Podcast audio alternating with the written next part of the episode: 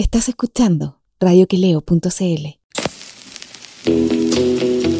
No viven en el barrio alto, ni estudiaron en colegio ABC1. Tampoco pertenecen a algún partido instrumental y ni siquiera tienen cuenta RUT. Felipe Rodríguez y Mauricio Palazzo se ríen del prójimo para no andar de malas pulgas y desnudan las contradicciones de un país siempre acosado por terremotos, incendios, tsunamis y desfalcos de políticos y uniformados. Esto es Ideológicamente Falsos por radioqueleo.cl.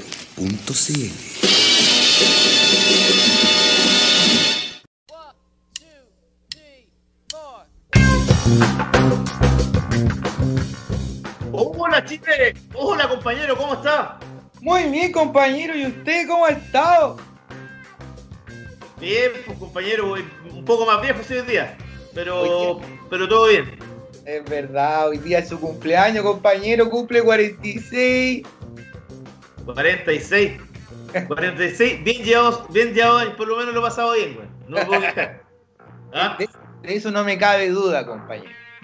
De eso no me cabe duda. Pero ha sido un día, ha sido un día raro porque además eh, el, a la hora del almuerzo tuve que ir a, a un eh, funeral de, de, un tío mío muy querido que fue eh, muy cercano a mí, como que eh, yo creo que él eh, también como que me, inoculó un poco de ese humor, eh, humor más burlesco diría yo. también allá con, con, mi familia, por lo, la familia Rodríguez, que son todos buenos para el huevo, pero, pero él, también me, fue parte fundamental de ese tipo de humor. Y además, él caché que me, como a los 10 años me regaló una grabadora. Ya. Me dijo, me, él me, es como que me decía que, que, yo podía ser, periodista, weón. Nunca me dijo, weón, que los sueldos de periodista eran de hambre, pero bueno, eso es otra weá, compañero, ¿y ese de sus tíos, esos que me decía usted que eran sus tíos carreteros? No, no, no, no. Ya. No, este no. Este era tranquilo. No, este era un, eh, un, un, primo, un primo de, de, de mi mamá. Ya. Pero nosotros, no sé, salimos, weón, puta, fuimos de vacaciones con él como 10 años, weón. De, me acuerdo en el Tavo, en Quintero, La Serena, digamos casi siempre a La Serena donde más fuimos.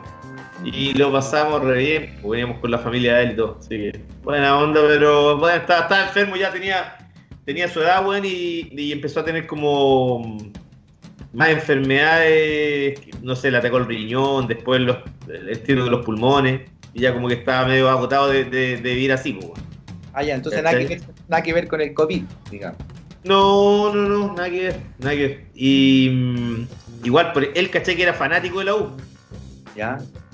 Y cuando la U descendió, weón, yo al, al, al primero que lo llamé para agarrarlo para el huevo fue él, weón.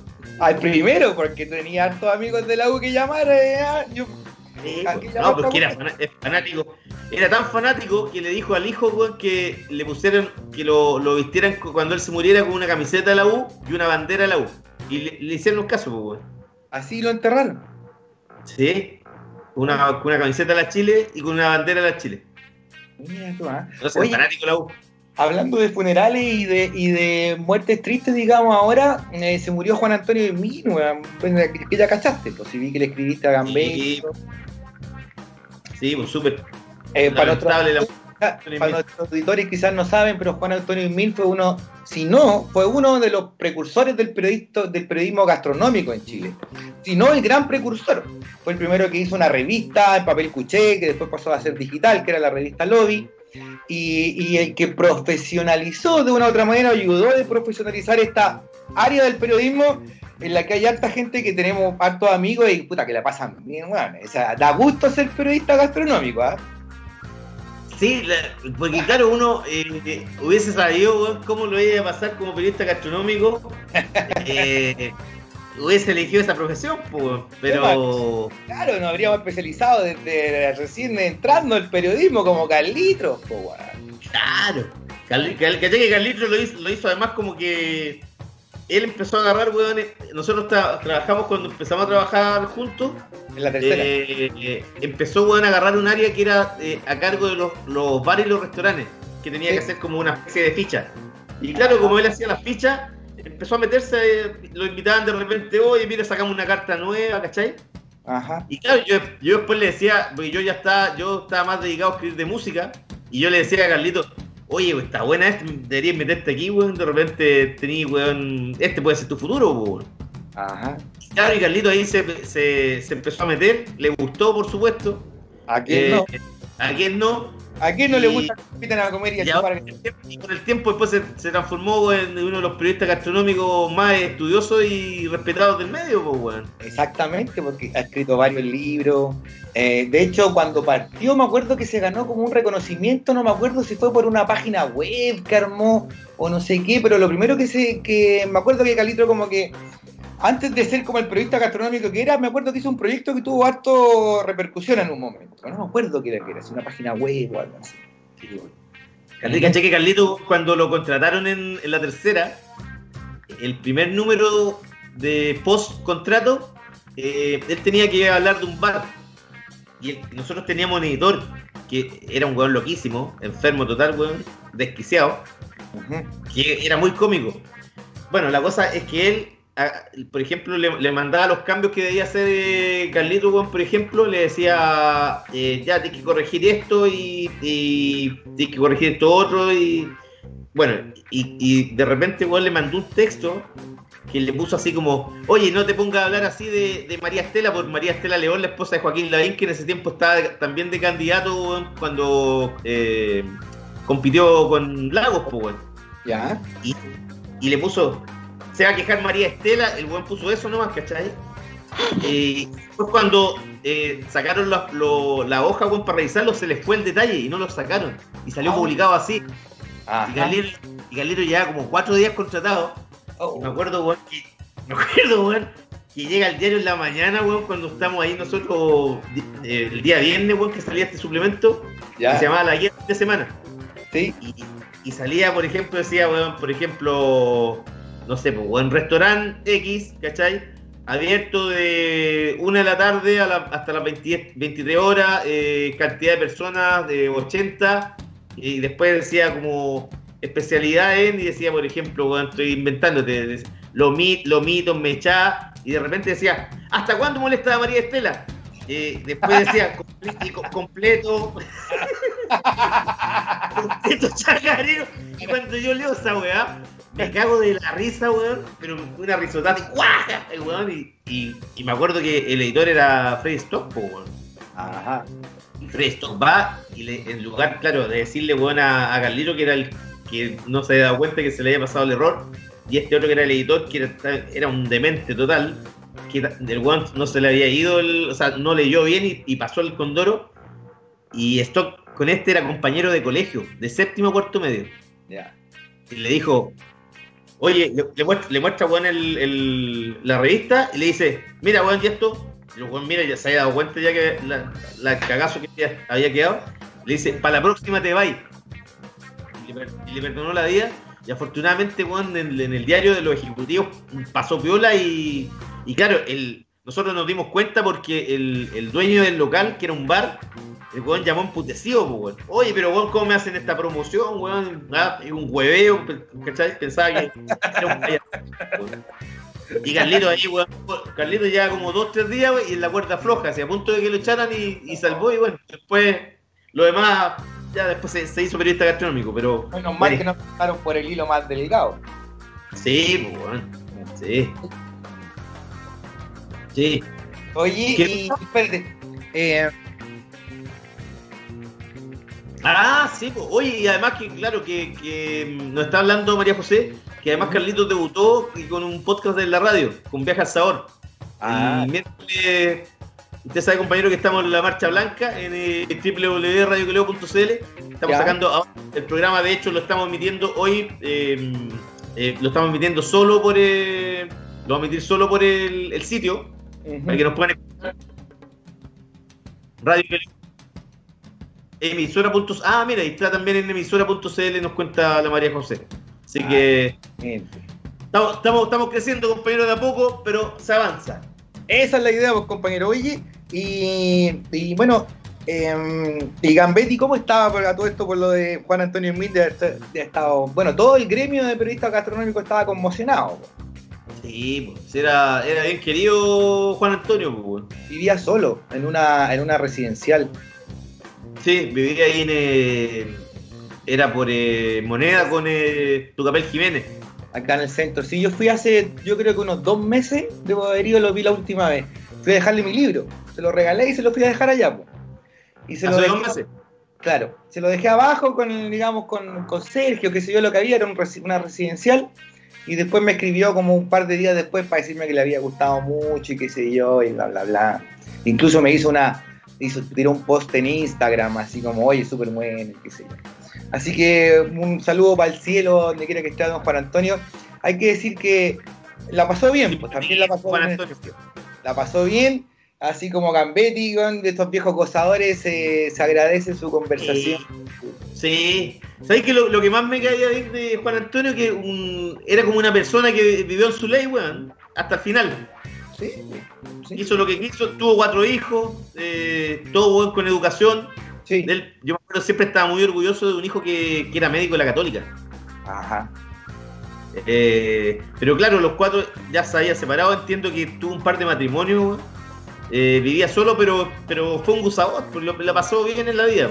¿Cachai? Sí. ¿Te acordáis cuando yo me acuerdo que la última vez que me junté con los dos, con Gambetti y con. En el Opa Opa, En el Opa Opa, con Gambetti y con Juan Antonio, me acuerdo que uno le decía al otro: ¿Cómo estáis, Juan Antonio? ¿Cómo vais del cáncer a la próstata? Y Juan Antonio le decía: Bien, pues no, ya, superado dos. Le decía: ¿Y tú, Gambetti, cómo vais de la, no sé, qué, qué sé yo, del ataque al corazón? No, yo tengo wifi, ya estoy súper bien. Y, la weá- y los viejos meta tomando vino, meta tomando whisky y todo. Y tenían problemas de toda la weá, pero no dejaban de tomar ni de comer. así. es- eh, esa es, es- es vivir en la suya, weón. buenísimo encuentro. Sí, de acuerdo, muy de acuerdo. Pasarla bien hasta el final. Mm. Oh, Lástima que los últimos meses nomás de Juan Antonio tuvieron los restaurantes cerrados y eso fue mala onda, pero bueno. mm. Compañero, vamos a nuestro entonces, vamos a, a- a- a analizar lo que ha pasado en la semana, que para variar, este país, weón, es el país de... Este país, puta, que da material. ¿Cómo está? Partiendo por los camioneros, Los, Que- cam- claro, los camioneros, weón, que hicieron el paro, Eh. o lo suspendieron, porque dijeron que lo habían su- lo suspendieron, pero con un nivel de prepotencia, sobre todo estos viejos eh, Villagrán y Sergio Pérez, weón. Sergio Pérez, que hay que decirlo, estuvo en el, en el comando de, de, de Piñera, de hecho apa- apareció en fotos eh, apoyándolo, y José Villagrán, que también estuvo, eh, que es presidente de la Fe- eh, FEDESUR, y que fue candidato a senador por la UDI Popular en el 2017.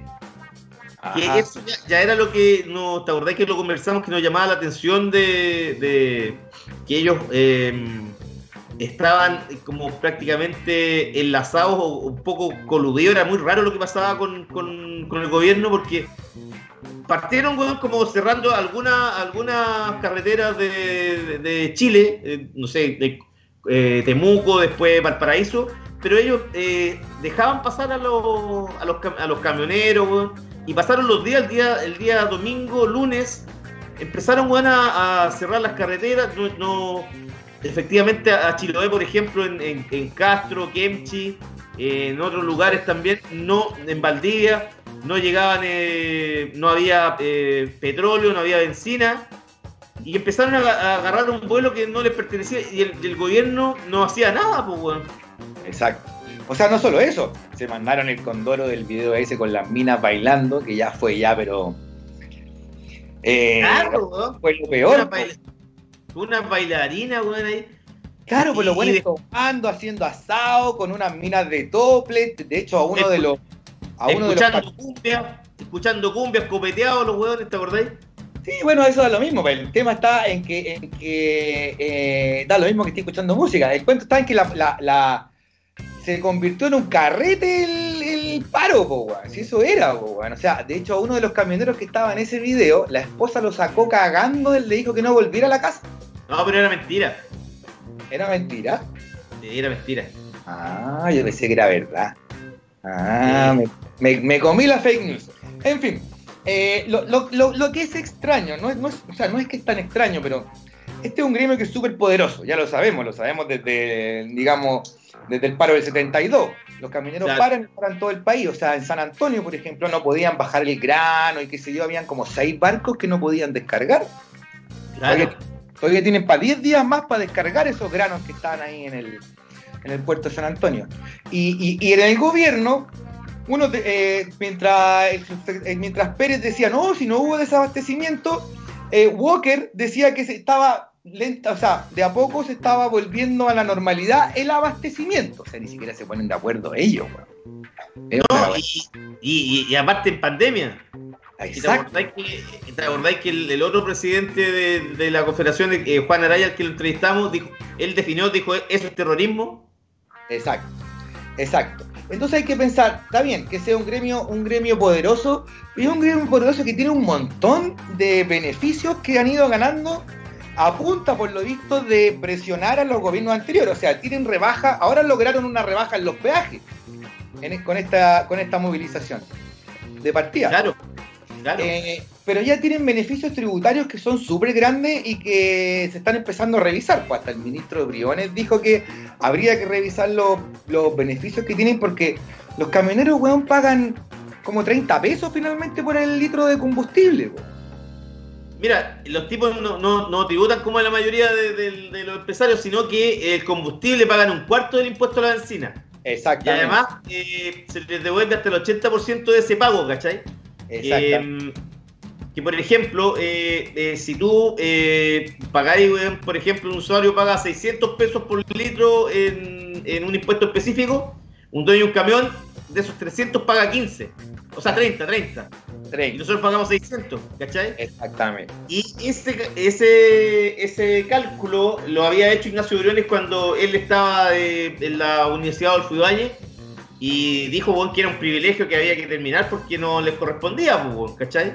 Exacto. Y ahora él, eh, ahora él está pujando para que se le acabe ese privilegio porque en el fondo es un regalo que se lo están haciendo a un, a un, gremio que además concentra mucha plata y otra cosa que es lo peor, que esta gente, los, líderes camioneros, aparte de, eh, de ignorantes y, y, con poca educación, son de una prepotencia. No sé si viste ayer con eh, una conversación de, mm, de eh, Sergio Pérez eh, con, con Daniel Matamala. Ah, con Matamala.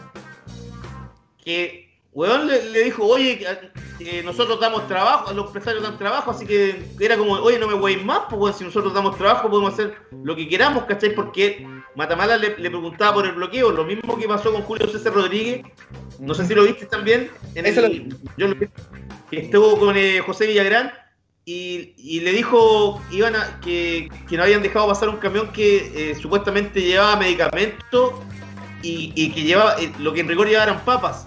Y, el viejo dijo así como José Villagrán, no, le, le, revisamos el camión, le revisamos los papeles, como, ¿quién es él para revisar eso, ¿Dónde, ¿Dónde está su potestad, cachai? No, ¿y por qué este gremio tiene tantos beneficios? Pues, bueno? O sea, ahora, incluso con lo que pactaron para bajarse del, paro, eh, hay beneficios económicos para aquellos que pierdan, por ejemplo, su camión. Si alguien pierde un camión o qué sé yo, el Estado se va a poner con plata para que el weón pueda recuperar su camión. O sea, imagínate, ya ha habido montaje heavy metal en que los weones queman sus propios camiones y después van a van a pedir las lucas a la aseguradora, pues cuando de hecho unos buenos se fueron presos en el sur por eso mismo, porque los pillaron. Pero claro, pues, Pero claro, mira, acá está, dice el apoyo económico que el, gobierno dice fortalecerá los subsidios directos que entrega actualmente Cercotec. Eh, se llevará a cabo, dice, eh, solo para aquellos dueños o conductores de vehículos motorizados que sean víctimas de delitos terroristas, otorgándoles un subsidio, otro más, no reembolsable, que cubra todos los costos de los vehículos motorizados destruidos y que no sean cubiertos por las pólizas de seguro correspondientes. O sea, que les van a regalar, les van a poner la plata eh, si, aparece un camión quemado, imagínate un camión quemado de que tenga unos 10 o 15 años de uso. ¿Tú crees que un, gran empresario no lo va a quemar y lo va a hacer pasar como que un ataque terrorista y le va a echar la culpa a los mapuches para que le salga el, camión gratis, weón? Sí, pues ya lo han hecho, weón. ¿Cachai? ¿Por qué no lo van a hacer de nuevo? ¿Cachai? Ahora, ahora, ahora dicen, weón, quememos el camión, total, si no nos paga la aseguradora, no nos va a pagar el gobierno, weón. Claro, pues. No, no, no, es chiste. Es una, Dice, dice acá también este programa especial tomará en consideración lo que el dueño del vehículo demuestre haber dejado de percibir un lucro cesante entre el momento del siniestro y el otorgamiento del subsidio por parte del Estado. Más plata.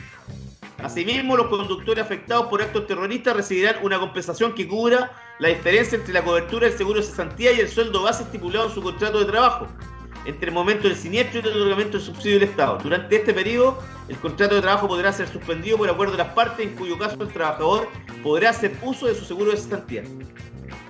Exacto. No, es, un. Eh, ¿cómo, les, les, permiten que. es como que ya quieren ganar plata, ganen más, más y más. Y, no ponen nada para el Estado, para que funcione el Estado. el tema es ese. El tema es que es un gremio privilegiado, eh, eh, el cual tiene todo fuerza para presionar a, cualquier gobierno y, y la usan. Y la usan para su propio beneficio, porque según ellos eh, este petitorio que ahora ellos aprobaron y qué sé yo, y todas sus demandas van en función de beneficiar a todos los chilenos. Esas será la respuesta. Claro, claro, claro, porque ellos dicen que ellos ellos transportan de todo para que el chileno eh, pueda tener un abastecimiento absoluto. Pero claro, pero es lo, que, menos le importa. Si le importara tanto, no hubiesen andado cortando las calles, las carreteras, quiero decir, sobre todo en un periodo de pandemia donde la gente, weón, tiene más problemas de los de los que acostumbra tener, weón, si, si, la sociedad funciona de forma normal y cotidiana como siempre, Y les da lo mismo. Y, ellos lo hacen todo a nombre de Chile.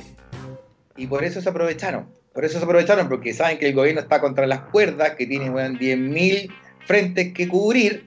Y claro, eh, este era uno súper sensible, pues, que había que, que, cerrarlo rápido. Era un frente que había que cerrar rápido para seguir con otros temas. Entonces el gobierno trató de. Trató de. Se bajó los pantalones en el fondo el gobierno, weón. Se bajaron los pantalones. Totalmente, pues, totalmente. Imagínate, weón, por mucho menos lo, que te, lo comentaba hace un rato antes que empezara el programa, este cabro que, lo condenaron a, a, cinco años de, presidio, ¿cachai? Por, eh, por lanzar una molotov. Increíble, lo, que, lo que está pasando ahí. Mira, ese eh, Francisco Hernández, que fue eh, hallado culpable de lanzar cinco bombas molotov y le querían dar 10 años. No, weón. No, ahí que el, el, que todavía no aparece. No, weón. No, pues imagínate, le dan 5 años por lanzar una bomba molotov y uno eh, piensa, dice, los mutilados que, que, quedaron en Chile que era un número considerable. Dos ciegos. Y hasta el momento no hay ningún eh, carabinero que esté condenado que uno diga, oye, este weón fue ya, eh, este, este dejó ciego a este otro, este dejó otro, este otro, démosle weón 10 años de cárcel, 5 años de cárcel, y a este cabro weón por 5 bombas molotov, 5 años de cárcel y un día. Hay otro también que, le, que por solo tirar una bomba, si no me equivoco, era la universidad, una universidad que, que, era una casona como de 200 años, que era la sede central. Y la casona sufrió daños como por 200 millones de pesos. Y, y, también cargaron contra un cabro, eran 200 los que estaban haciendo desórdenes. Uno pagó el pato y también creo que le dieron como 5 años y un día. A otro más, a otro cabro más también. Lo mismo que al, profesor el del, torniquete. ¿Cuánto le dieron al del torniquete? ¿Cómo va ese? El profesor del torniquete salió, pero, pero estuvo preso, estuvo en prisión preventiva varios meses. Pero hay muchos cabros que están, eh, que están todavía eh, presos, de, de, hace mucho tiempo, ¿cachai? en prisión preventiva, qué sé yo, esperando juicio. Claro, ahí, ahí tú veías el nivel de, cómo funciona la justicia, totalmente desequilibrada en un caso con respecto a otro. Absolutamente. ojalá que se pueda cambiar. Compañero, ¿vamos a la música? Eh, las canciones están o no? ¿Dónde están las canciones? Se, las mandé eh, hace un ratito, compañero. Aquí están las canciones, pues, compañero. Vamos a la música entonces con Echo and the Bunnymen y uno de sus temas preferidos, estoy de cumpleaños, compañero, tengo que unos mis clásicos. Nocturnal Me. Y vamos con otro que le gusta a usted y a mí también, obviamente, que me presentó usted esta banda. y disco que más weón, yo lo vendí, se lo vendí a otro weón en vez de a tu hermano, de Beta Band, It's Not how, beautiful.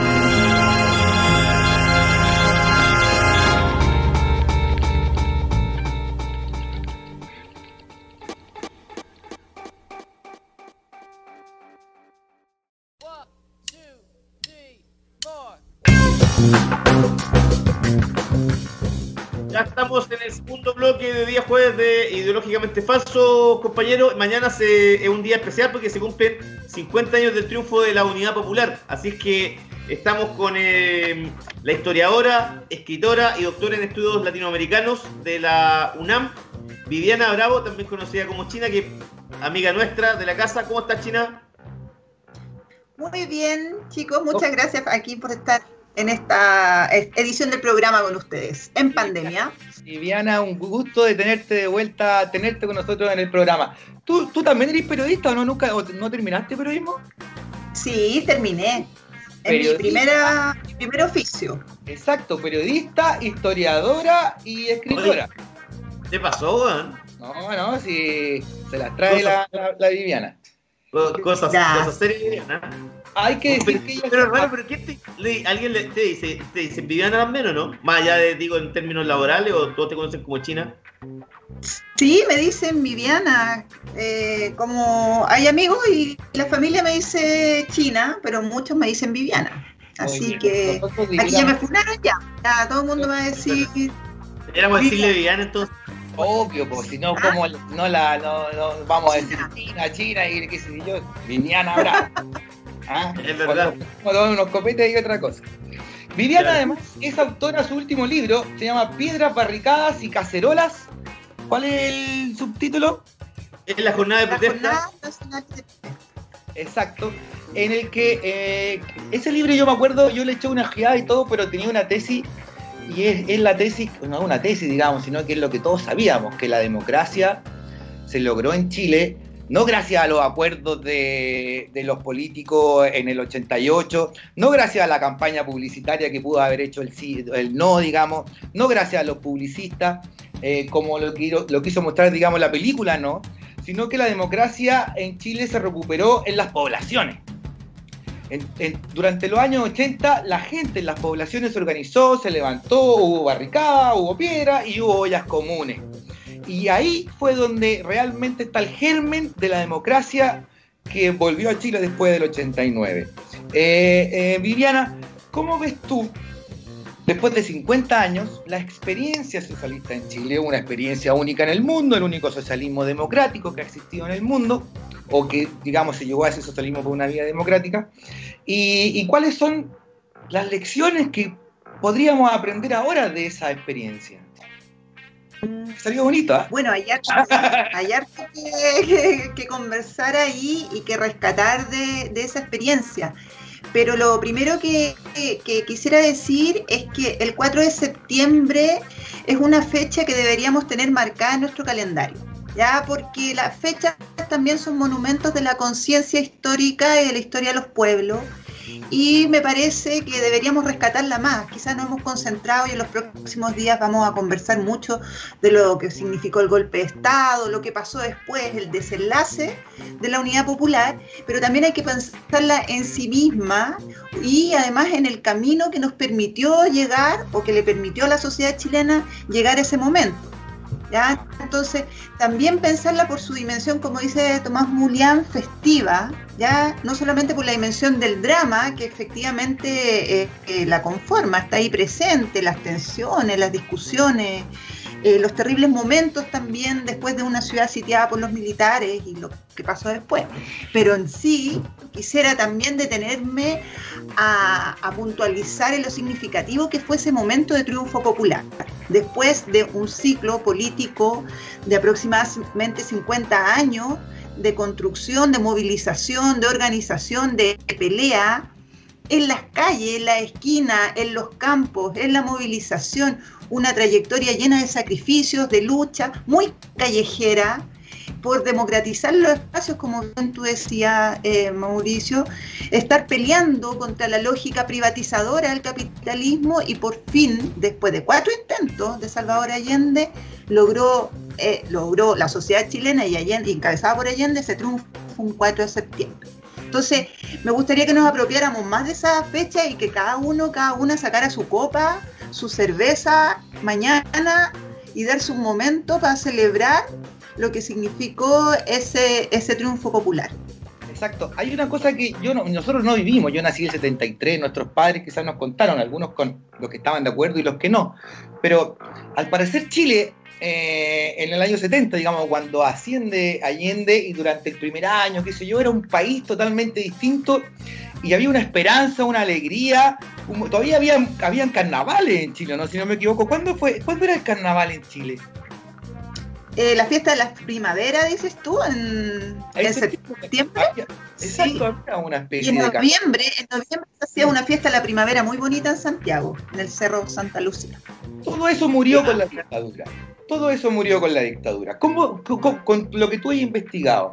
Yo, yo, yo solo he visto, no sé, cómo era el Chile en los 70, gracias, o un poco antes del 73, gracias a la batalla de Chile, quizás, pero ¿cómo crees tú, cómo, según tú, cómo era Chile en el año 70? Con Allende en el gobierno. ¿Cómo, ¿Cuáles eran las expectativas que tenía la gente? ¿Era un país? ¿Cómo era este país antes? Mira, eran muchísimas las expectativas, porque esta era una sociedad muy politizada.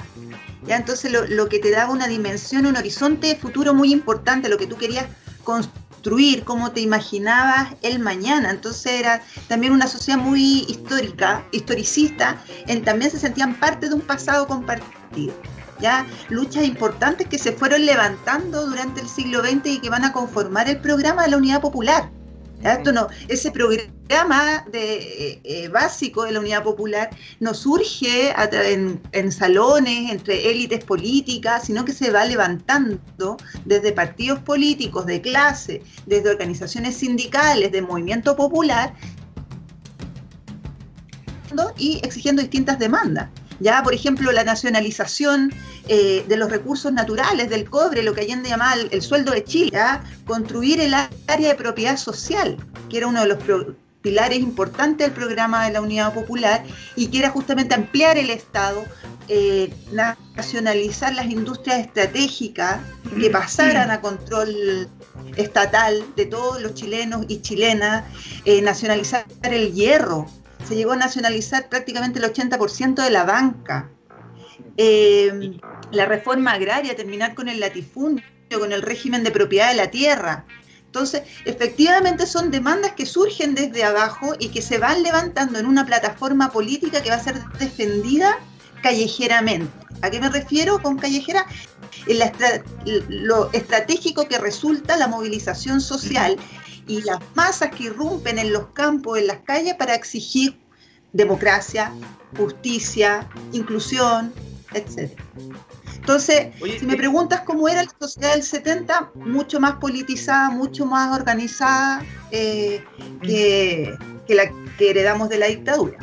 Exacto. Había también, había también en, el Sí, perdón, había también eh, una conciencia más de clase, encuentro yo, de, la gente, sobre todo de la, gente con menos recursos económicos, pero que eh, a diferencia de lo que pasa ahora, eh, que es mucho más iletrada, antes la gente leía, estaba más informada, después en el gobierno de Allende de hecho se desarrolló la editorial Kimantú, que publicaron muchos libros, historietas, etcétera.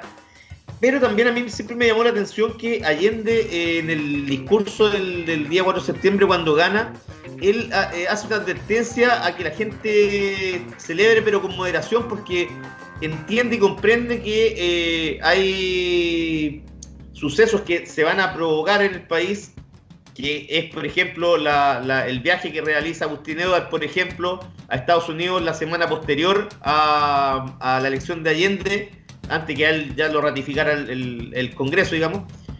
Y él, comprende que eh, va a haber que luchar mucho para lograr los cambios que anhela una, sociedad más justa. Em, ¿Cómo crees tú que eso determinó eh, su programa político? Es que ese programa no se entendía sin el pueblo, digamos, sin la clase trabajadora o la, la participación de los sectores populares. Iba, iba de la mano, porque Chile era una, una sociedad, como decía, muy politizada y, si uno lo ve, que nombraban ahora la batalla de Chile, cuando uno escucha esos testimonios, es maravilloso ese registro, se ve la enorme capacidad discursiva de debate político que hay en las bases sociales. O sea, que le preguntara Efectivamente, y eso se va haciendo en, una escuela política viva, no solo en los libros, aunque también en los libros, sino que en la socialización, en los encuentros, en juntarse en la sede partidaria, en el club de fútbol, en las universidades, en los colegios, donde fuese, en Chile se hacía política en todos los niveles. Entonces eso eh, era un potencial muy importante, involucraba participación, entonces no era simplemente el voto y a ir a la urna, sino que había que defender la opción. Se defendía. Entonces yo voto por Allende, pero también voy a defender el, gobierno, voy a defender las medidas, discutiendo, hablando, peleando y confrontándose. Y como decía, también el, el clima de confrontación era, era fuerte. También la derecha hacía, digamos, su parte. Esa derecha que sintió un escalofrío la noche o la madrugada más bien del 5 de septiembre, cuando recién a la una y media de la madrugada se reconoció el triunfo de Allende y bajaron desde la periferia eh, los pobladores, las pobladoras, los estudiantes, los trabajadores, etcétera, a copar, a copar el centro de Santiago. Venían en carretones, a pie, cantando, bailando, eso fue una fiesta. Imagínense el escalofrío que sintió los barrios, o sintieron los barrios de la Plaza Italia para arriba, digamos. Eso está, eh, me parece que está bien reconstruido en este libro de, La Conjura de Mónica González, eh, Los Mil y un Días de Allende, que recoge algunos testimonios incluso de, de, la derecha. Recuerdo siempre uno de Andrés Alaman, por ejemplo, que le, como decía que para su sector fue terrible, ya que no quisiera volver a vivir ese momento atroz en que efectivamente muchos querían irse del país, que, porque las fuerzas marxistas los iban a, atacar. Claro, y, claro, eh, Andrea Lamán, un momento terrible, pero que curiosamente cuando tuvo un hijo muy enfermo, lo llevó a Cuba y que gracias a las gestiones de Fidel Castro lo trataron como rey al niño. Las paradojas. Efectivamente, el mismo que después se divorció con una ley de divorcio que. a, la que no, accedía. Oye, de, China, em, ¿cómo era el, eh, en términos culturales eh, Chile en, esos mil días, en esos tres, años? Porque había mucha efervescencia y, mucho interés también de parte de los, de los otros países que miraban este proceso chileno que que era inédito porque llegaba al socialismo, digamos, por la vía democrática y mucha gente vino a, Chile a, registrar, a, ver en términos culturales cómo, cómo se está desarrollando toda esta... ¿Cómo puedo definirlo como una verdadera explosión de, alegría popular? ¿Cómo, ¿Cómo se desarrolló todo eso en términos culturales? Sí, fue muy potente, sobre todo eso queda bien claro lo que es la campaña. Ya nosotros en Chile tenemos una tradición de arte popular comprometido muy importante, ya que la podemos rastrear en todo el siglo XX, sobre todo desde los años 30 me parece, y está presente eh, involucrándose en las luchas sociales eh, del país y va radicalizándose y agarrando más, cada vez más fuerza en estas propuestas artísticas que se sienten parte de la lucha y parte de las transformaciones. ¿Ya? Y no tiene sentido la música o la pintura si no es al servicio del pueblo. Entonces, el arte sale a la calle y se compromete en, ese sentido. Tenemos las brigadas muralistas, por ejemplo, esto de, pelearse y tomarse los muros para ponerlo. Claro, la nueva canción chilena, eh, no sé, los pintores, pienso en José Balmes que, trazó ah. la bandera de la unidad popular. Eh, bueno, eh, cantautores, todo, o sea, fue el tren de la cultura, por ejemplo, que fue parte de la campaña, un tren con artistas, con teatro, con música, que recorrió Chile, todo lo largo de Chile, llevando arte a, a zonas bien recónditas. Entonces, eh, es muy interesante además cómo se va conformando esta estética política eh, comprometida con, la, con los cambios. Yo creo que eso fue lo encantador también de, esta campaña, ya que lo llenaron de colores, de, música, de inspiración, muy desinteresadamente. estaban, estaban para eso, para la transformación social y un mañana incluyente para la sociedad chilena me toca. Tenemos claro que eh, la derecha, digamos, era el gran enemigo del, gobierno de Allende y el principal impulsor de, del golpe de Estado. Sin embargo, ¿cuán, también eh, Allende tenía enemigos internos. Eh, ¿Cuán importante fue el, avanzar sin el avanzar sin transar? ¿Y cuán mal le hizo al gobierno de Allende? La figura de Altamirano, por ejemplo, la figura de estos eh, de estas personas de izquierda que eh, extremaron su posición, cosa que no hizo Allende, y que querían ya la, querían tomarse el poder popular, digamos, por la vía armada, digamos, era el avanzar sin transar, eh, a lo cual no estaba de acuerdo Allende. ¿Cuán, cuán, determinante fue este enemigo interno que tuvo Allende en, su caída? Mira que es, bien complicada esa pregunta, es buena, pero hay que cruzar como varios factores ya eh, desde la misma conformación de la tesis de que es posible una vía chilena al socialismo.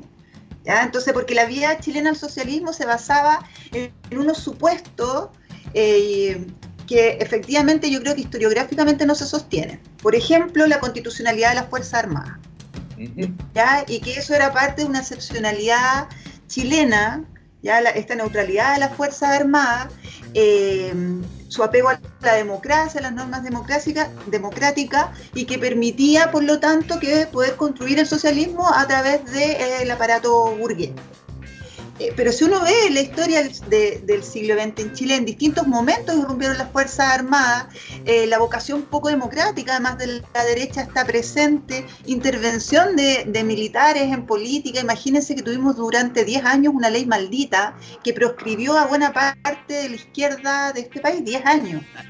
Eh, entonces, cuando uno reflexiona en torno a eso, digo, ¿cómo, ¿cómo se fueron construyendo estas tesis fuertes que argumentaban? Entonces, eh, que era posible construirlo dentro del aparato burocrático. ¿ya? Eh, entonces, desde ahí era difícil construir la, unidad popular y a ello se añade lo que decía hace un rato, el nivel de, politización y discusión de las bases, que era, era muy potente y efectivamente habían quienes querían llevar más adelante eh, la transformación y exigían mayor confianza en las bases y eh, crear estos gérmenes de poder popular. O sea, que el pueblo fuese quien avanzaba, pero estaban las limitaciones del mismo aparato institucional que no lo permitía. De hecho, por ejemplo, muchas de, de las primeras expropiaciones para, para, los monopolios de este país, de algunas industrias de corte nacional, no podían llevarse adelante y tuvo que recurrir a Allende, porque el aparato no lo permitía institucional, tuvo que recurrir a un decreto que encontraron por ahí, desempolvaron de la República Socialista. Y ah. gracias a eso pudieron expropiarse. de Marmaduke Claro, claro. Entonces, y avalándose en ese decreto que estaba por ahí olvidado, se pudo llevar, eh, concretar buena parte de las expropiaciones. Entonces, ya el proceso en sí me parece que tenía muchas eh, dificultades. ¿Ya? Em, entonces, efectivamente, estaban estas tensiones, costó mucho construir un programa unitario y ya después que se logra poder concretarlo. Entonces, bueno, esa discusión no la vamos a poder cerrar porque todavía sigue abierto, hay varios libros, textos, se sigue debatiendo y que entretenido que sigamos debatiendo mucho tiempo eh, sobre eso, pero ¿qué peso más? No confiar en las bases en el pueblo como se pedía, eh, en la defensa y seguir insistiendo en los canales institucionales o al revés. Mejor haber conducido los cambios más pausados y haber apostado a, nuevos periodos presidenciales que fueran profundizando en la transformación socialista. Claro, Entonces, más, más, más, tranquilamente, digamos, más paulatinamente, no tan... Claro. Claro, no tan abrupto. Oye, el ¿Qué, eh, eh, ¿Cuál puede ser, digamos, el, legado de, Allende, los, mil días de Allende, entendiendo que eh, tras la, la sedición de, la Fuerza Armada chilena, la, revolución derechista fue un triunfo absoluto y total que lo vemos hasta ahora?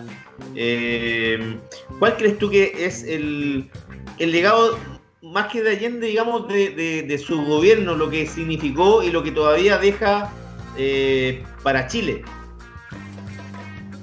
Mira, yo creo que ha sido el gobierno más democrático de la historia de Chile. Yo que creo que ese es el primer legado. Nunca en ningún momento esta sociedad tuvo un momento tan democrático como ese entonces. Incluso las mismas fuerzas de la Unidad Popular pedían un poco de censura a, la prensa de la derecha, a la capacidad de intervenir en distintos ámbitos en el discurso, de injerencia además en las decisiones nacionales de otras entidades. Y Allende no lo creyó oportuno y esa es una de las primeras cuestiones que yo rescataría. ¿ya? Eh, la, segunda son demandas que continúan que, que, vienen desde el siglo XX, o sea, de la trayectoria del siglo XX, como les decía, y que aún están vigentes. ¿ya? La necesidad de, terminar con la inequidad social, eh, la redistribución del ingreso, eh, terminar, nacionalizar los recursos estratégicos para poder eh, eh, ampliar el, Estado y dirigir esos beneficios en favor de, de las mayorías desposeídas o con menos beneficios, la salud, la educación. ¿Qué decías, Felipe? No, te digo casa digna también, porque era también una de las cosas que... Vivienda digna. Sí, sí, sí. sí. Claro, yo creo que son aspiraciones básicas para la vida digna. Claro, claro, claro. Mauricio, ¿alguna pregunta más o no? Para ir cerrando. Eh, eh, me, fui un poco. Eh, no, mira, la verdad es que es pensar, digamos, mm, que estoy como Maradona, me dijo. Yo me bajo el, disculpa. ¿Qué te pasó? ¿Te bajó la presión?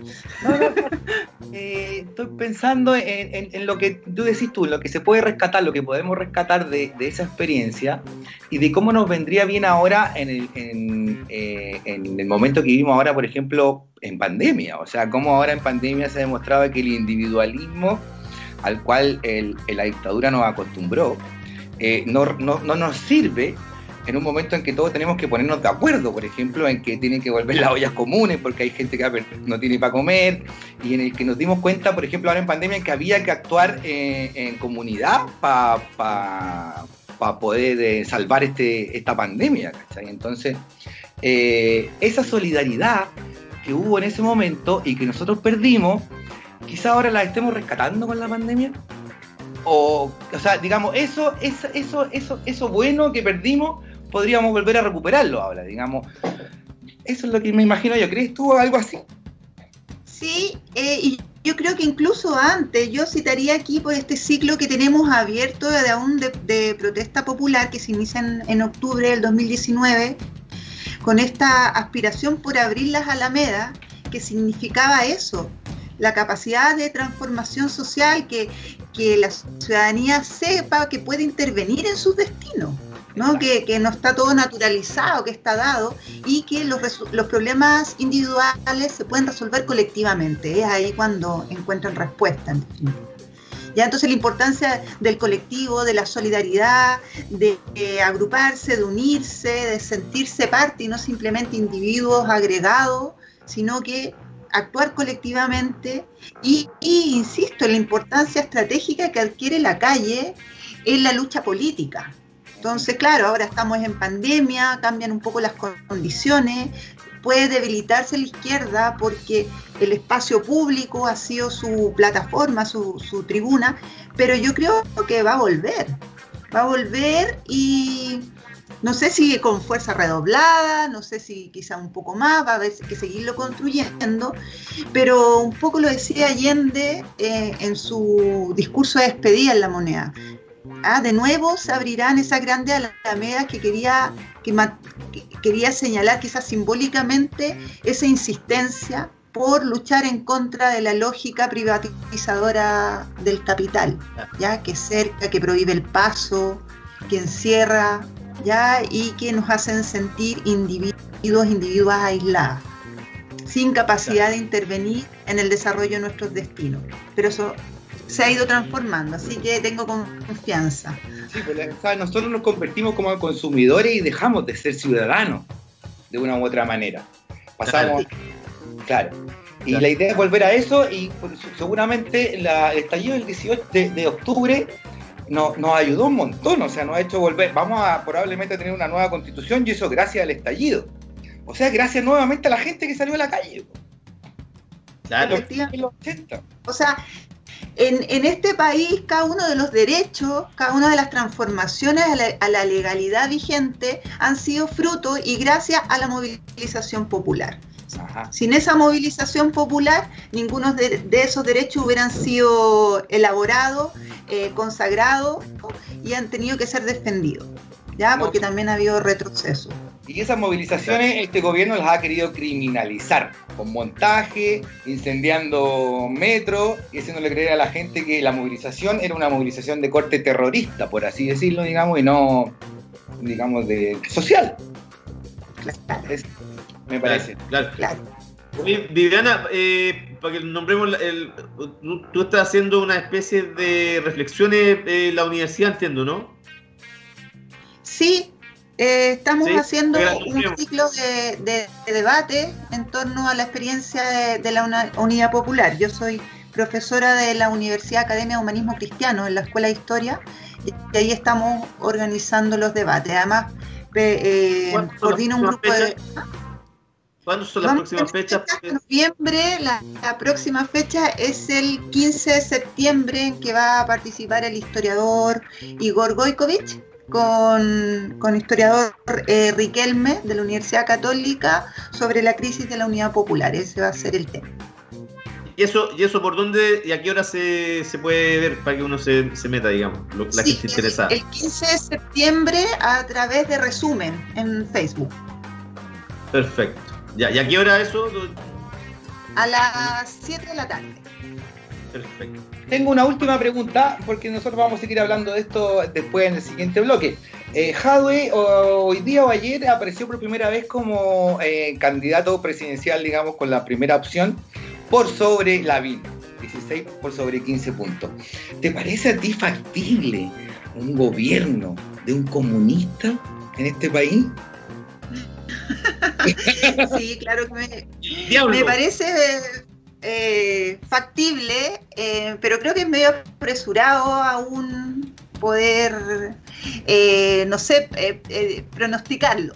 ¿ya? O sea, si tú me dices, me gustaría, efectivamente, yo creo que, que es un buen candidato, pero falta mucho camino todavía, ¿ah? no sé. Em, hay que ver, no creo que las, quizá vamos a ver de nuevo resurgir el anticomunismo que está muy presente también en nuestra trayectoria política, que han instalado, han instalado muy bien no solo la dictadura, sino esta tradición muy antidemocrática, además que yo enunciaba, de la derecha. Sí, puede llamar que, o sea, y además asociarlo al, al terror, a las hordas. Claro, al caos, a la destrucción, al desorden. De hecho, ahora le va a llegar. Efectivamente, y esas son las ideas que hay que ir desmontando. Le va a llegar un pacacho, de hecho, y le llegó ahora a Longueira por haber dicho que esa comunista del Consejo de Defensa que me persigue y qué sé yo, cuando la chica ni siquiera es comunista. O sea, eh, no sé, son de una. lo que pasa es que para la, gente derecha, todo el que no piense como ellos es comunista. Exacto. Y, para ellos. y con la peor de las connotaciones tiene para ellos esa ideología. Claro, y para, ellos, y para ellos el comunismo es como el caos total, pues no, donde, donde nada puede funcionar correctamente. Efectivamente, claro, y además eh, ven perder sus privilegios. Yo creo que también eso es, el viejo fantasma, ¿no? Esto de que solamente se llegue a cuestionar los privilegios que has tenido históricamente de ser eh, espantoso. un machito que no quiere, no quiere aceptar el feminismo o algo así, como alguien que no quiere dejar sus privilegios, digamos, de lado. Claro, una zona de confort, pero... Eso. Bueno, Diana, muchas gracias por eh, tu tiempo, por haber participado con nosotros y, espero que en alguna próxima oportunidad también estemos ahí conversando de algún tema de la historia de Chile. Muchas gracias por invitarme. Siempre es muy entretenido conversar con ustedes ya, y con sus preguntas muy críticas. Así que un abrazo grande y que ahora lo sigo escuchando. vale, gracias. Chao. Muchas gracias, que estés bien. Chao. Cuídate. Vamos a la música entonces. De verdad que tengo que ir a la música. Vamos a la música con un par de temitas de Víctor Jara, Vientos del Pueblo y Los Prisioneros, Independencia Cultural. De nuevo quieren manchar mi tierra con sangre obrera, los que hablan de libertad y tienen las manos negras, los que quieren dividir a la madre de los hijos y quieren reconstruir la cruz que arrastrará a Cristo. Quieren ocultar la infamia que legaron desde siglos, pero el color de asesinos no borrarán de su cara. Ya fueron miles y miles los que entregaron su sangre y en caudales generosos multiplicaron los panes.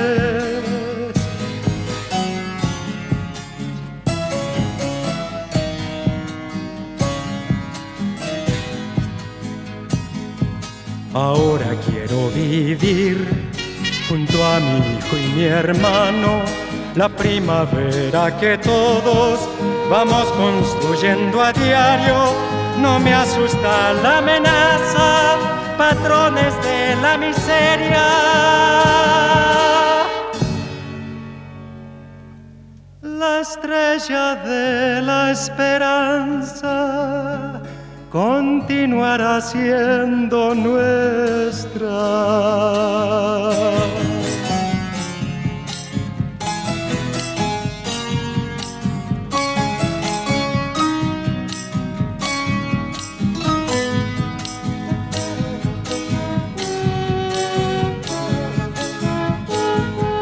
Vientos del pueblo me llaman, vientos del pueblo me llevan, me esparcen el corazón y me aventan la garganta. Así cantará el poeta mientras el alma me suene por los caminos del pueblo desde ahora y para siempre.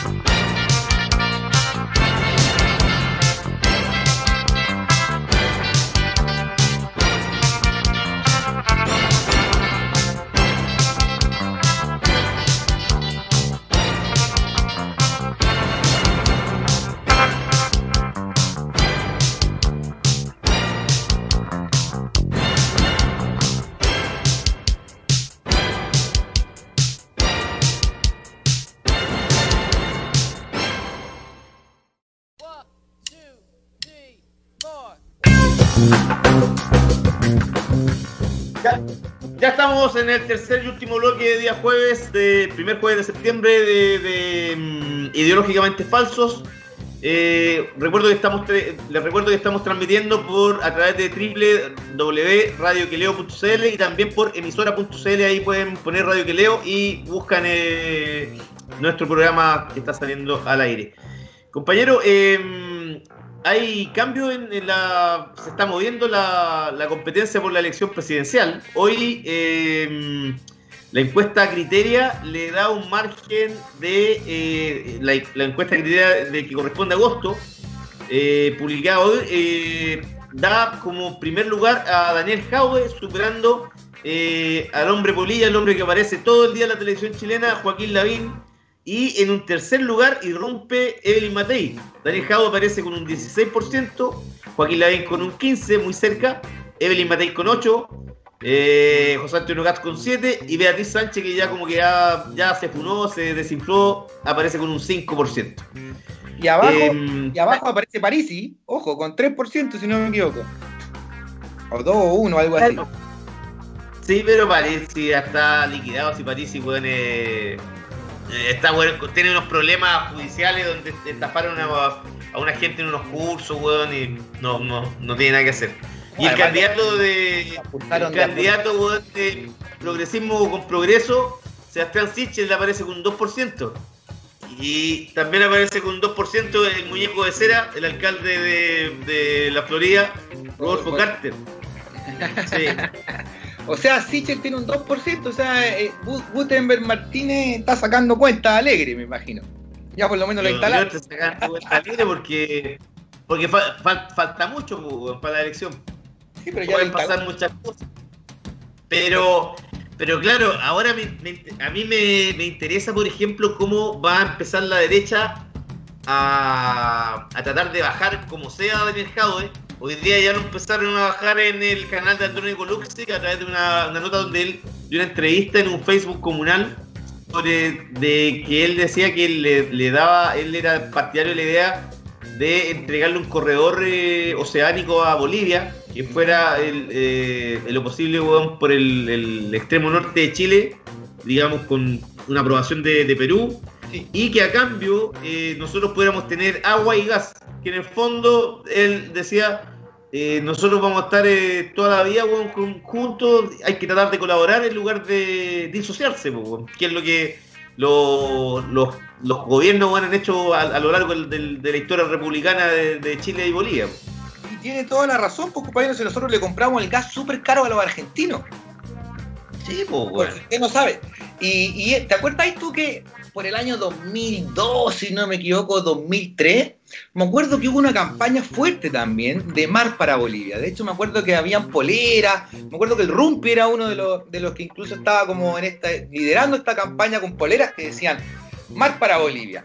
Eh, uno sin ser de izquierda, sin ser, te van a tildar de comunista, pero siendo una persona latinoamericanista, pensando en que uno tiene que vivir con los argentinos al lado, con los peruanos arriba, con los bolivianos allá, es calle de brullo que hay que colaborar con tus vecinos en vez de en vez de agarrarte, digamos. Y si nosotros pudiéramos cambiar, bueno, un poco de que ni siquiera le- ni siquiera vaya a perder soberanía, porque es un corredor, ¿cachai? Eh, Claro, no es per- no es soberanía. la anuencia de Perú, además, porque también como que pasa por ahí, qué sé yo. Eh, bueno, nosotros tenemos tanto mar, tanto mar. O sea, si estamos, tenemos mucho mar y nos falta gas, es una huevada obvia que deberíamos hacer una especie de trueque, ¿cachai? Nosotros les damos un pedacito de mar porque ustedes sus productos y ustedes nos dan gas y se acabó. Y, y salimos ganando los dos, pues, weón. Y, y además te- generamos una, una, una relación de hermandad que en el fondo, eh, que es como el sueño bolivariano de, de- de tener la patria grande, weón, fortalecida, eh, firme, unida an- ante los, los, los, los- qué sé yo, los, los obstáculos o, o la iniciativa, weón, que vayan a surgir a futuro, weón.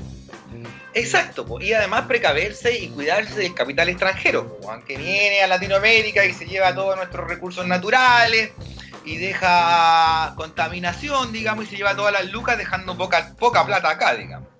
Entonces, Claro. Ha salido Heraldo Muñoz hoy día mismo a pegarle fuerte a Jadwe, diciendo que en La Haya ya esto estaba resuelto, que todas las pretensiones de Bolivia habían sido desestimadas y que ese era un tema cerrado, que no había para qué volver a hablar de eso, ¿cachai? y, y Claro, Jadwe, porque saben, saben, saben además que ese es un tema para el, chileno promedio eh, es bien sensible, así como que dice, ¿cómo les vamos a dar eh, tierra a estos chuches de madre? Ah, ¿Cachai? exacto, el chileno es chauvinista Eh, y, el, y el chileno además, el chileno, y el chileno además, weón, a, a los bolivianos los mira en menos, o sea, si los mira en menos, va, no, no puede creer que cómo le vamos a dar, weón, un, un corredor a un boliviano que es un indígena, po, weón, ¿cachai? un paitoco, pues yo he escuchado militares decir estos bolivianos paitocos, po, weón. Así. Sí, pues, los- sí, el chileno siempre lo ha mirado en menos los bolivianos, po. Exacto. Y sin embargo, con Evo, hay que decir que Bolivia logró un montón de cosas del gobierno boliviano que acá en Chile no tenemos. O sea, un Estado plurinacional, eh, representación en el, en, en el Congreso de, de las minorías indígenas y que se Nacionalización del gas. La nacionalización del gas. Bolivia es un 75-80% un país indígena y que recién Evo haya sido el primer presidente indígena habla mucho de, de- cómo ese país estuvo gobernado durante toda la vida por la oligarquía. Entonces, eh, nosotros deberíamos, claramente, yo estoy de acuerdo absolutamente en que le demos mar a Bolivia, porque eso no significa una pérdida de soberanía, no nos vamos a perder, ¿cuánto vamos a perder? Tres reinitas, weón, y cuatro congrios, o sea, no, no es que Chile vaya a perder nada. po. O sea, claro, si, si, si te preocupáis, si te preocupáis de, de- de- de que tengan salida al mar, debería, debería eh, Chile preocuparse de, de, las, de las pescas de arrastre, de las siete familias estas, weón, que son dueñas del mar, weón. ¿Cachai? Y el mar que, y el mar que vuelva a ser para los chilenos como corresponde. Porque imagínate, weón, nosotros tenemos tanta costa que hasta los años 80 eh, aquí en Chile comer marisco y pescado era súper barato. Uno iba a, la- a cualquier playa, por ejemplo, de, de la, cuarta región hacia el norte o de la sexta región para el sur. Weón, tú ibas ahí, eh, no sé, en Tongoy, por ejemplo, movías un poco la arena y te salían machas, weón. Cosa que ahora ya no, no existe, ¿cachai? Teníamos tanta cantidad de, de marisco y es barato, se- una excelente alimentación. Eso se, se tiene que recuperar, pues. En cambio, la, la- la industria depredadora esta no deja nada, eh, se llevan todo, lo, lo que no lo que no venden lo, lo, lo muelen, ¿cachai? Oye, a lo que hablaste de la macha, lo que hablaste de la macha me, me recordó algo. Hace unos años atrás, 5 o 6 años atrás, yo estaba en Puerto Montt, eh, en Metri, si no me equivoco, una playa que está cerca de Puerto Montt. Y me encontré con unos macheros, unos tipos que estaban sacando macha. Y los locos me contaron que ellos habían venido, habían venido moviendo desde el norte al sur, histórica y sistemáticamente desde hace años atrás, siguiendo la macha porque la marcha se había acabado, pues acabó en la, se había acabado en el norte, se había acabado en la región central, y había que seguir hasta el sur para seguir sacando macha. Y el tipo me decía, yo le decía, pero ¿por qué no te pusiste, no sé, a pescar reineta, a hacer otra cosa? A sacar otro tipo de mariscos, digamos. Y bueno, me dijo, puta, es que nosotros somos macheros. Mi padre era machero, mi abuelo era machero, toda la vida hemos sido macheros y, y seguimos la marcha, po. Y yo te acuerdo que cuando era chico la marcha costaba un peso, po, en Villa Alemana, a peso la marcha, po. Y la macha aparte un súper buen producto, weón. y ahora weón, es más cara que el loco, po, imagínate, está como el loco, así de cara la marcha. Está carísima, weón, está carísima. Pero sí, sí, es de, es de, es de locos. El, eh, Chile con, la, con el- la cantidad de costa que tenemos, la variedad de pescado y marisco, weón, nosotros, el, el- e- ese tipo de alimentos, weón, deberían costar nada, weón. Para que la gente come y se alimente bien, ¿cachai? Y debiera ser quizás una de las principales comidas, digamos, que tenemos en Chile, en vez de comer tanto pollo, cerdo, y, Y- qué sé. Y, igual de ¿cachai caro. que- y cachai que, claro, pero en, en la relación entre comidas, por ejemplo, el otro día estaba viendo un artículo que en los últimos 30 años el consumo de carne ha subido eh, el doble, el consumo de cerdo cuatro veces, en cambio, weón, el, el del pescado ha bajado, con pescado de mariscos, weón. Cacha. El pollo también, weón, ha subido como tres veces, ¿cachai? El consumo. Claro. Es, insólito, weón. Sí, es insólito. Es insólito, weón, que con la costa que tenemos, weón, de los productos sean caros y además, weón, se ven pocos, ¿cachai? O sea, no sé, pues si te queréis comer, weón, un, un erizo. ¿Quién se come un erizo, weón, en Chile? Pues es más caro que la. Y si a eso le, duma- le sumamos la depredación que están, que, que están, digamos, haciendo las salmoneras en el sur, ya con eso terminamos el panorama. O sea, bueno, los Es salmones contaminación, weón. tóxicos. Imagínate, el, eh, Y el salmón chileno es tóxico. Tóxico. totalmente tóxico. Y, y además que en el sur se han, las- han, eh, eh, mal funcionado las la jaulas, weón, y ya quedado la cagada y ahí el ecosistema marino, el, porque el, tú caché que el, el salmón se come a los pescados, pues, weón. Sí. sí. Y weón, y, y han- a- ahora último, durante la pandemia, eh, hubo una empresa que eh, asumió que se, le, que se le habían ido, weón, miles de, de, de salmones. Exacto. Y claro, weón, y, y queda la cagada, pero pasa a piola, weón. Sí, po. Es verdad. Entonces, volviendo a Jadwe, compañero, eh, a mí me parece, uno, muy bien que le quiera dar mar a Bolivia. Obviamente es una propuesta poco popular en un país como este, eh, como usted dice, con, con- digamos, con, el, con la manera en que miramos a los bolivianos. Eh, pero qué bueno, qué bueno que Jadwe esté por primera vez por sobre Lavín. Y eso nos da al menos un poquito, a mí me da al menos un poquito de esperanza de que, porque si está Jadwe, Lavín y después viene la Evelyn, bueno, no hay ninguno de. Y Sichel es el único que tú tenés, que tenemos ahí con 2% que podría ser de, de centro, ¿cachai? Del lado. Entonces no hay más. No hay nadie más que Jadwe para la próxima elección contra Lavín o contra Matei, pero contra Lavín va a ser. Parece que la elección que se viene es así. Yo creo que va a ser contra Lavín, pues si Lavín es candidato de- del gran empresariado chileno. Por eso hay que ver si Jadwe se da el salto, se tira el salto y se tira para presidente. Con el apoyo Mira, del partido. Jadwe, Jadwe lo- mejor que tiene es que pese a que a, a la derecha lo va a tratar de que comunista, eh, que come guagua, cual- cualquiera de esos calificativos, el tipo en, eh, con pocos recursos en su comuna lo ha hecho bien y ha sido pionero en varias cosas. ¿cachai? la- las farmacias populares, las ópticas populares, eh, tenía la, La- la disquería popular, si no me equivoco, ¿no? Ingeniería popular también. sí. Biblioteca popular, tiene un programa de, un programa de, de arriendo. La- lo, lo de los arriendos de los departamentos que le- les cobra súper barato a la gente que vive allá. Exactamente, que es como el- les cobra el O sea, 30% de lo que ganan ellos, de lo que recibe esa casa. Claro. Son cosas que él ha demostrado con una comuna chica de bajos recursos que se pueden hacer.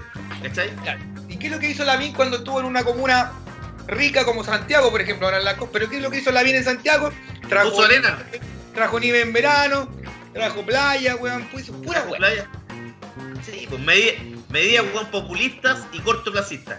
Y que no, y que no, no, a la larga no modifican en nada el, el sistema de vida, no mejoran en tu sistema de vida, pues, weón. Exacto.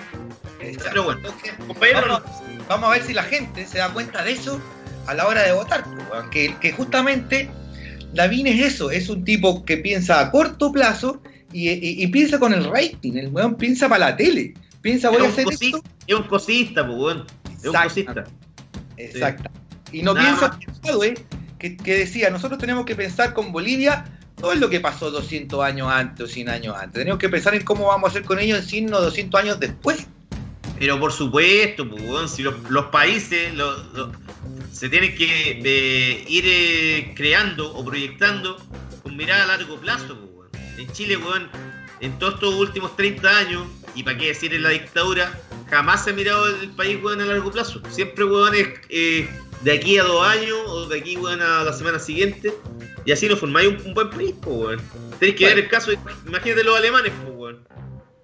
Claro. Bueno, eh, eh, hay que decir que la constitución del 80 que hizo Guzmán, esa sí que estaba pensada en un largo plazo. O sea, Guzmán lo que hizo fue sentar eh, Ah, la base de un proyecto a largo plazo. a largo plazo y claro, que, que resultó un éxito para lo que él pensó. pues. Imagínate, llevamos 40, 40 años y todo sigue igual. Exactamente, exactamente. Eh, compañero, Es que, es que hay que decir que, claro, era un- ese igual era una cabeza privilegiada. Maligna, pero privilegiada. Sí, por eso mismo peligros. Oiga, compañero, eh, vamos al último tema, digamos, se viene el 18 y, y no hay 18, ¿ah? Cagamos. No hay 18, pero va a haber eh, chipe libre como. eh, no haber cuarentena ni para que la gente se emborrache hasta las 9 de la noche, pues, weón. Sí, pues, eso es, porque a las 9 de la noche hay, va a haber toque de queda de nuevo. Y Yo no sé, weón. Yo no sé, está- se estaba como abriendo rápido, weón, todo esto. y La, la gente está saliendo con toda la calle.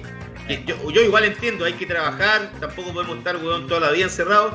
Pero ojalá que nos cuidemos entre todos, para que en octubre podamos ir a votar, pues.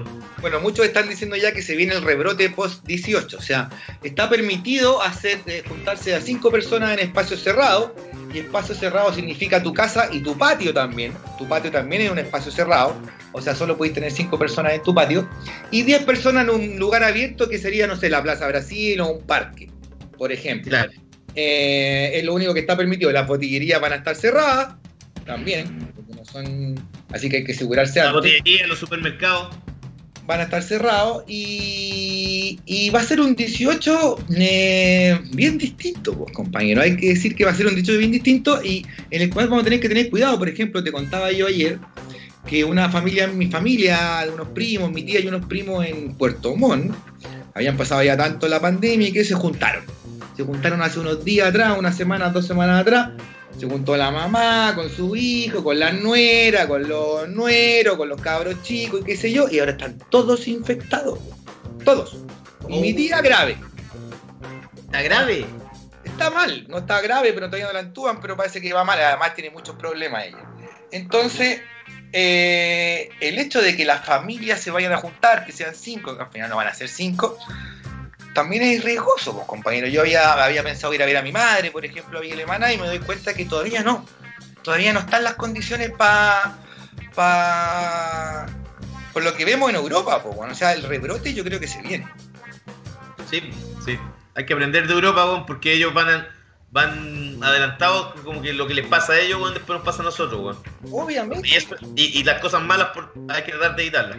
Ojalá que, ojalá que la gente se cuide nomás durante este periodo para que la mayor cantidad de chilenos weón, podamos ir a, a votar en el 25 de octubre. Compañero, ¿no- ¿nos vamos ya? Nos vamos ya, compañero, porque usted está de cumpleaños y tiene que celebrar un día. Va a celebrar en familia, me imagino. Sí, porque uno, pero poca gente nomás porque no se puede mucho más tampoco. No podéis tener más de cinco, ¿no? ¿Cuánta gente puede estar en la casa? No, es como siete, yo creo. Ya, compañero.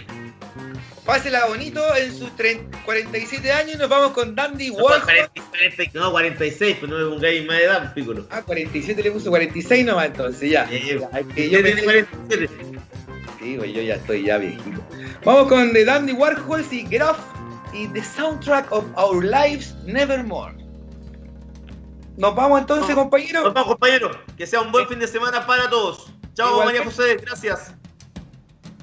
Chao, José, Chao. cuídate y nos vemos el próximo lunes, chicos. Nos vamos entonces un par de temitas y ya nos, y nos vemos.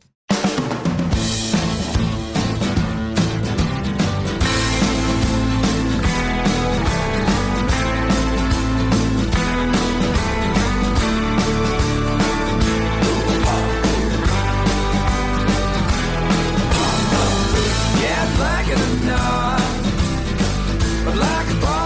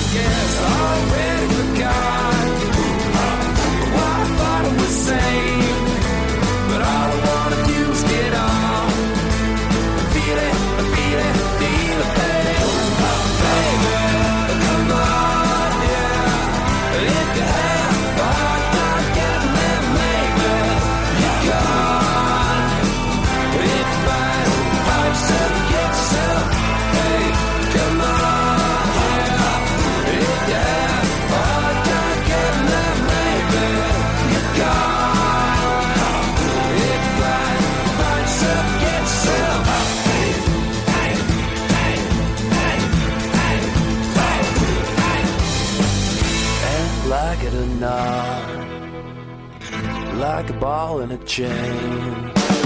All I wanna do is get off